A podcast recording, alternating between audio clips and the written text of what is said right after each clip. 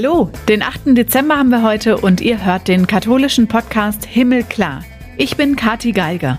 Und wenn wir uns Gedanken machen, wo es mit der katholischen Kirche hingeht, wie wir weiter als Katholiken und Katholikinnen unseren Glauben leben, in Zukunft Gemeinde sind, spielt immer eine Frage unter den großen Themen eine Rolle. Bleibt das Weiheamt exklusiv für Männer oder sollen auch Frauen zu Priesterinnen, Bischöfinnen und Diakoninnen geweiht werden? Schwester Dr. Katharina Ganz geht ganz stark davon aus. Sie ist Generaloberin der Oberzeller Franziskanerinnen und Beraterin in einem der vier Foren vom Synodalen Weg, dem Reformprozess in der katholischen Kirche, im Forum Frauen in Diensten und Ämtern in der Kirche. Mit ihr spreche ich unter anderem darüber, wie es war, Papst Franziskus auf die Frauenfrage in der katholischen Kirche anzusprechen.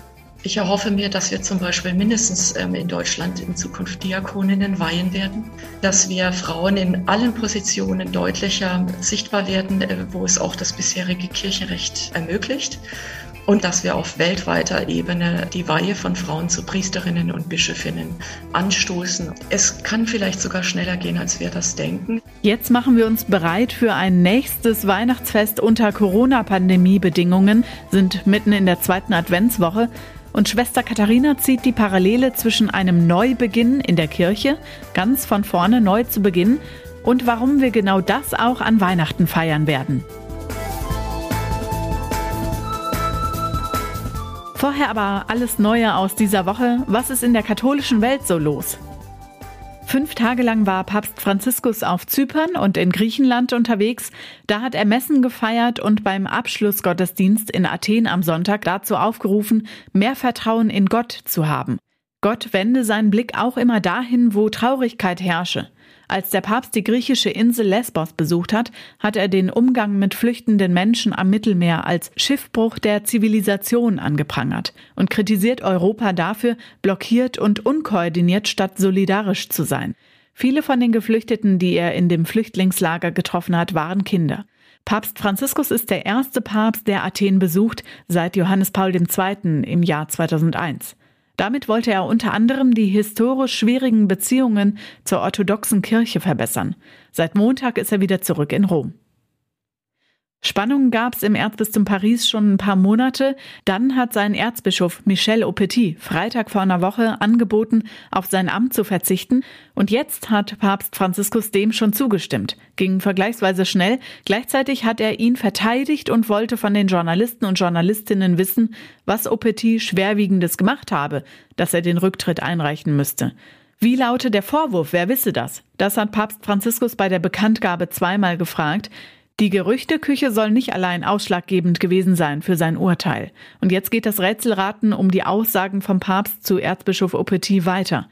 Apostolischer Administrator, also Verwalter für die Zwischenzeit, wird der emeritierte Erzbischof von Marseille, Georges Pontier. Das steht fest. Das französische Erzbistum gehört zu den renommiertesten Diözesen der katholischen Weltkirche. Aupetit hatte es drei Jahre lang geleitet und sich dann jetzt zu dem Schritt entschieden, weil es Querelen innerhalb der französischen Erzdiözesen gab. Außerdem gab es Gerüchte über ein Verhältnis mit einer Frau im Jahr 2012, was er selbst aber zurückgewiesen hat. Mehrdeutiges Verhalten schließt er aber nicht aus. Er wolle Spaltungen vermeiden, wenn er selbst eine Quelle von Spaltungen sei, so hat Aupetit es begründet. Die neue Bundesregierung bildet sich. Rot, Gelb und Grün haben nach und nach dem Koalitionsvertrag zugestimmt, um die Ampelkoalition zu bilden. Und wenn diese Podcast-Folge veröffentlicht ist, soll Olaf Scholz im Bundestag voraussichtlich mit der sogenannten Kanzlermehrheit gewählt werden. Ist dann unser neuer Bundeskanzler. Dann fehlt nur noch die Vereidigung. Spannend war, wer denn ab jetzt im Bundestag sitzen wird. Und wenn man sich anguckt, wer die blauen Stühle in Berlin für die Parteien besetzt, fällt auf, dass mehr Politikerinnen und Politiker bereit sind zu sagen, ob und zu welcher Religion sie gehören. Aber überhaupt religiös zu sein und einer Konfession anzugehören, das nimmt insgesamt ab. Zehn Prozent der Abgeordneten sind konfessionslos, Katholiken gibt's 26 Prozent, ein Prozent weniger als vorher. Protestanten 28 Prozent, knapp zwei Prozent mehr. Das bildet die Christen fast genauso ab, wie es sie auch in der Bundesrepublik Deutschland gibt, sagt der Historiker im Bundestag Michael Feldkamp. Ein Prozent der Menschen, die im Bundestag arbeiten, sind Muslime und auch Atheisten, griechisch-orthodoxe, freikirchliche, Aleviten, russisch-orthodoxe und Altkatholiken sind vertreten. Was nicht verwundert, die meisten Katholiken sitzen in der Union, die meisten Konfessionslosen in der AfD.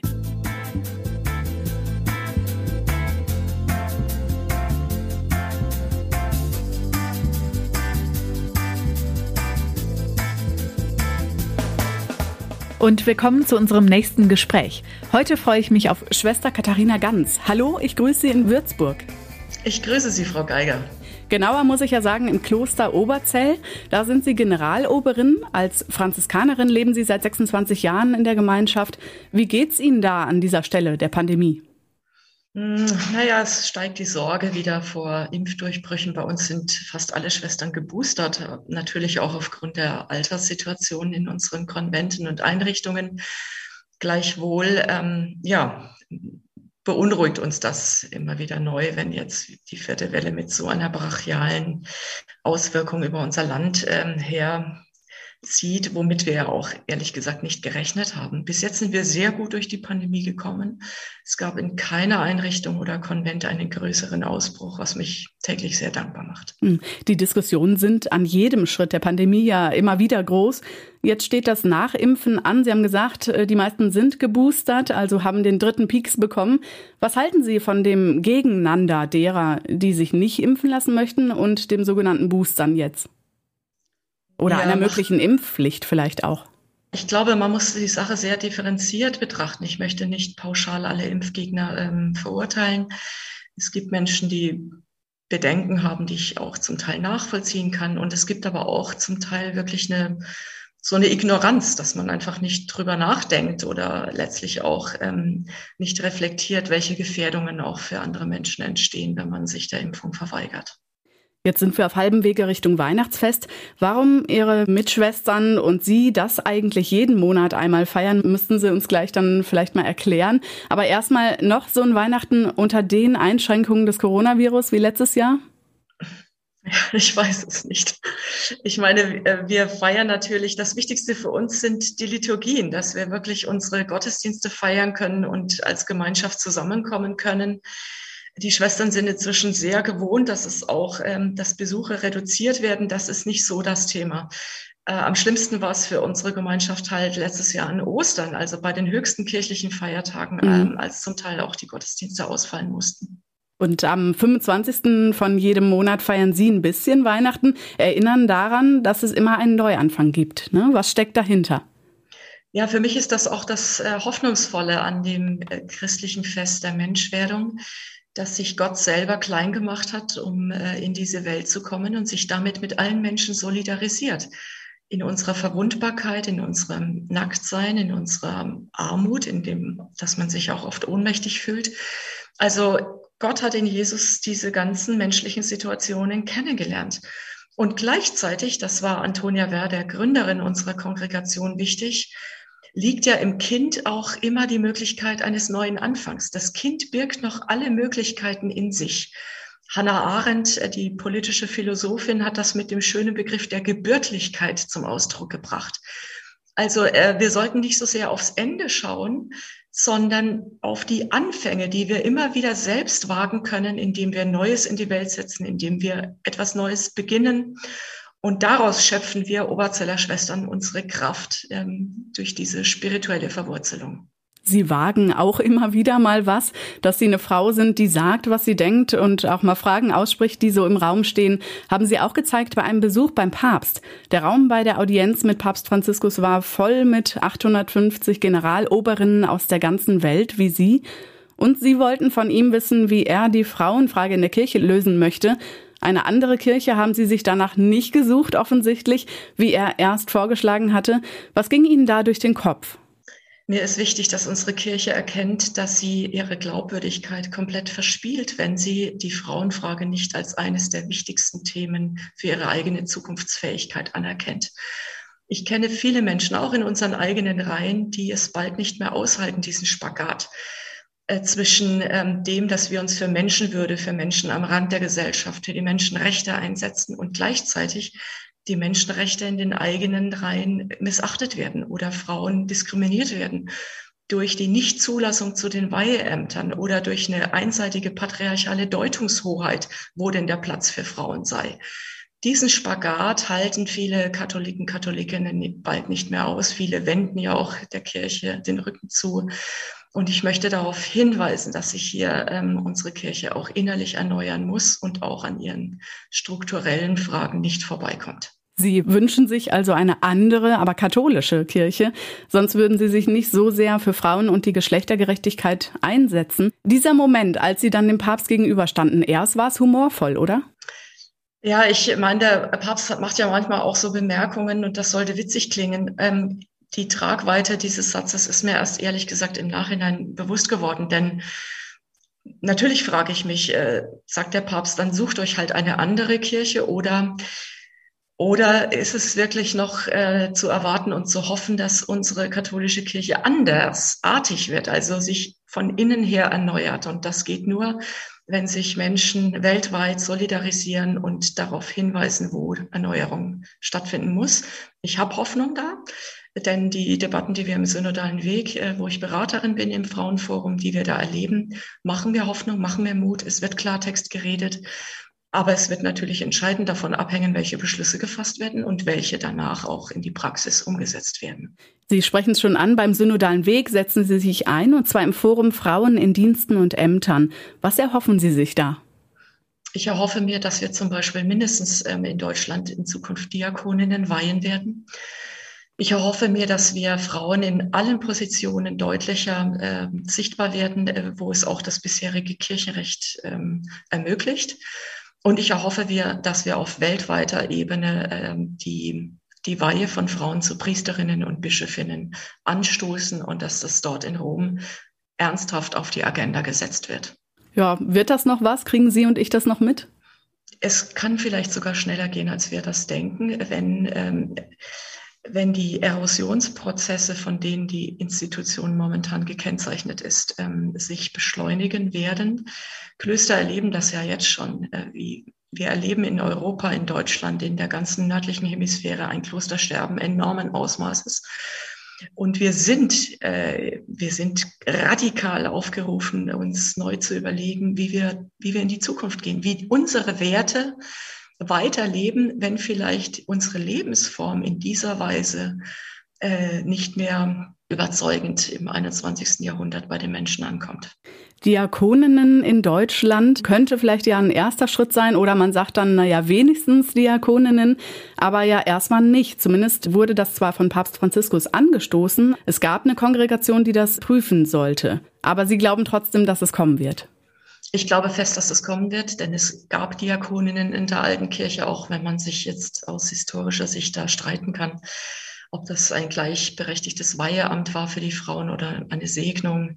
Ähm, das sind aus meiner Sicht Spitzfindigkeiten. Wir müssen Antworten finden auf die pastoralen Notwendigkeiten unserer Kirche heute. Und da hat die Amazonas-Synode ganz klar sich für die Weihe von Frauen ausgesprochen. Und äh, Australien, andere ähm, Ortskirchen sehen das ähnlich. Und auch in Deutschland wird das mit großer theologischen Tiefe und auch Gründlichkeit äh, nochmal bearbeitet, das Thema. Und ähm, ich sehe keinen Grund, warum das abgelehnt werden kann. Erosion in der Kirche, in der katholischen Kirche vor allem. Das heißt, es wandelt sich. Wie könnte oder sollte denn eine Kirche in ein paar Jahren aussehen? Äh, die Kirche der Zukunft muss eine Kirche sein, die die Menschenrechte anerkennt, die äh, respektiert, dass, ähm, dass Menschen unterschiedlich leben und lieben, äh, die, die sich solidarisiert mit Menschen am Rand und gleichzeitig auch unvoreingenommen neue Kooperationen sucht mit Bewegungen, die die, die, die Schöpfung bewahren, äh, oder auch genossenschaftliches Wohnen. Ja, also es gibt zum Beispiel viele Initiativen, die auch Werte der Orden weiterführen, dass man nicht alles besitzen muss, sondern teilen kann, dass man gemeinschaftlich lebt miteinander, ohne blutsverwandt zu sein. Ich sehe da in vielen Aufbrüchen große Parallelen mit dem, was Orden seit Jahrhunderten von Jahren leben. Und ich wünsche mir eine Kirche, die offen ist und nicht pauschal sagt, äh, alles, was irgendwie, das sei alles Relativismus, Anbiederung an den Zeitgeist. Nein, ich erlebe viele christliche Werte auch außerhalb der verfassten Kirchen und wir sollten da mutig sein und auf die Menschen zugehen. Von diesem Mut schreiben Sie ja auch in Ihrem Buch. Frauen stören und ohne sie hat Kirche keine Zukunft. Dieser Titel drückt das, was Sie jetzt gesagt haben, ja auch ganz gut aus. Sie rufen also dazu auf, Frauen sollten stören. Frauen sollten sich vernetzen, sollten sich verbünden, sollten, wie ich es jetzt gerade in dem Kinofilm Die Unbeugsamen äh, mit, mit Begeisterung äh, gesehen habe, als die, Frau, die ersten Frauen in den Parteien der Bonner Republik äh, sich gegenseitig gratulierten bei der Wahl oder parteiübergreifend für, ähm, für die Gleichberechtigung von Frauen sich einsetzen. Das muss auch innerkirchlich geschehen, statt dass man sich gegenseitig in den Rücken fällt. Das muss weltweit geschehen. Wir haben heute auch durch die digitale Vernetzung Möglichkeiten, die wir vor 50 Jahren noch nicht hatten, als unsere manche Themen auch schon bei der deutschen Synode, bei der Würzburger Synode diskutiert worden sind. Nur gemeinsam, aber auch durch die Solidarisierung mit Männern, auch geweihten Männern, ähm, können wir die Sache voranbringen. Ich freue mich auf das Buch, das jetzt von Schwester Philippa Rath und Burkhard Hose gemeinsam herausgegeben wird in wenigen Monaten äh, wo sich auch ähm, Männer und Kleriker zur Frauenordination positiv äußern. Da geht es zusammen, Frauen und Männer. In der Theologie wird häufig unterschieden zwischen der Theologie der Frau und einer Theologie des Mannes. Stehen die gegeneinander? Würden Sie sagen, wir brauchen eine Theologie der Frau? Nein, ich habe mich dagegen verwehrt, dass Papst Franziskus sagt, wir brauchen eine Theologie der Frau. Denn wenn man die Äußerungen des Lehramtes äh, hört oder liest, ähm, wird ja immer wieder vom Lehramt festgelegt, wer Frauen sind, welches mhm. Wesen sie haben, welche Eigenschaften. Ich sage, wir brauchen die Autorität von Frauen. Wir müssen ihre Kompetenzen, ihre Berufungen, ihre Charismen voll anerkennen, statt äh, dann darüber zu spekulieren und zu philosophieren, was jetzt das Wesen und die Theologie der Frau ist diese Platzanweisung muss beendet werden, sondern es muss die Autorität von Frauen sichtbar werden und sie sollten selber entscheiden können und prüfen können, ähm, wo sie, wohin sie von Gott her berufen sind. Und die Kirche sollte auch diese Berufungen prüfen. Und machen Initiativen wie Maria 2.0 das denn? Also sich vernetzen, ist das in dem Sinne, wie Sie es vorhin meinten? Es gibt internationale Plattformen wie Catholics Women's Council, äh, wo sich eben Maria 2.0 mit anderen Initiativen verbündet. Ich glaube, alle diese Initiativen sind wichtig, denn sie zeigen, äh, dass Frauen in vielen Ortskirchen, in vielen Ländern aufstehen und eben sich äh, einsetzen für eine andere Kirche, in der Frauen nicht diskriminiert, sondern gleichberechtigt behandelt werden und ähm, selbstverständlich Jesus Christus auch in den Weiheämtern repräsentieren können. Woher nehmen Sie die Kraft, gegen diese Windmühlen anzukämpfen? Ich hatte jetzt große, das große Glück im Oktober mit einer Gruppe von Schwestern mitarbeitenden Freundeskreis und Martina Kreitler-Koos, die ausgewiesene Franziskus- und Clara-Forscherin im deutschsprachigen Raum ist, eine Woche in Assisi zu verbringen. Wir haben da sehr viele Gespräche geführt, auch auf dem Hintergrund des synodalen Weges, was eigentlich diese Aufbruchsbewegung im Mittelalter ausgemacht hat. Die Kirche war ja damals nicht weniger patriarchal, klerikal, die war unglaublich reich. Und da sind Frauen und Männer aus allen Standesschichten dieser Feudalgesellschaft ausgestiegen um eine geschwisterliche Bewegung ins Leben zu rufen, die andersartig Kirche war, die sich demokratische Regeln gegeben haben, die gemeinsam 5000 äh, Brüder haben sich da in der Ebene von Portiuncula auf Matten gesetzt und überlegt, äh, wie ihre Bewegung weitergehen soll und dann die neue Leitung gewählt. Wir haben eine jahrhundertelange Tradition demokratischer Strukturen in den Orden, in der Kirche. Und daraus schöpfe ich auch Hoffnung und Mut und Zuversicht für die Synodalität, die Papst Franziskus jetzt für die ganze Kirche ausgerufen hat. Ja, die braucht man, glaube ich, bei all dem, was Sie gerade machen. Was ist Ihre Hoffnung, Schwester Katharina? Meine Hoffnung ist, dass Gott seine Kirche auch in die Zukunft führt und ähm, dass durch Irritationen, ja, Sie haben auf mein Buch Frauen stören angespielt, ich glaube, dass unsere Institution sehr verunsichert ist, ähnlich wie andere Institutionen, die Parteien auch unter ähm, Glaubwürdigkeitsverlust ja, leiden. Äh, ich, ich hoffe mir, dass durch äh, diese großen Verunsicherungen, nicht zuletzt auch durch die Aufdeckung der Missbrauchsskandale, ähm, eine Erschütterung durch unsere Reihen geht und wir merken, es kann nicht so weitergehen wie bisher und wir deswegen ganz von vorne neu beginnen können, was wir ja auch an Weihnachten feiern. Ganz herzlichen Dank für unser Gespräch. Ich danke Ihnen, Frau Geiger. Diese Gespräche, die wir hier im Himmelklar-Podcast führen, gibt's auch zum Lesen auf domradio.de und katholisch.de. 123 Folgen gibt's bisher schon, findet ihr auf himmelklar.de und den Plattformen, auf denen ihr sonst auch Podcasts runterladet. Nächste Woche gucken wir uns mal den neuen Bundestag an und sprechen mit der 25-jährigen grünen Abgeordneten Caro Otte, die frisch ins Parlament eingezogen ist. Sie nimmt uns mit hinter die Kulissen. Wie ist das Essen in der Reichstagskantine? Und was sagt man zu Alexander Gauland, wenn man ihm auf dem Gang begegnet? Die Antworten gibt's nächste Woche mit Renato Schlegelmilch. Ich bin Katharina Geiger. Macht's gut!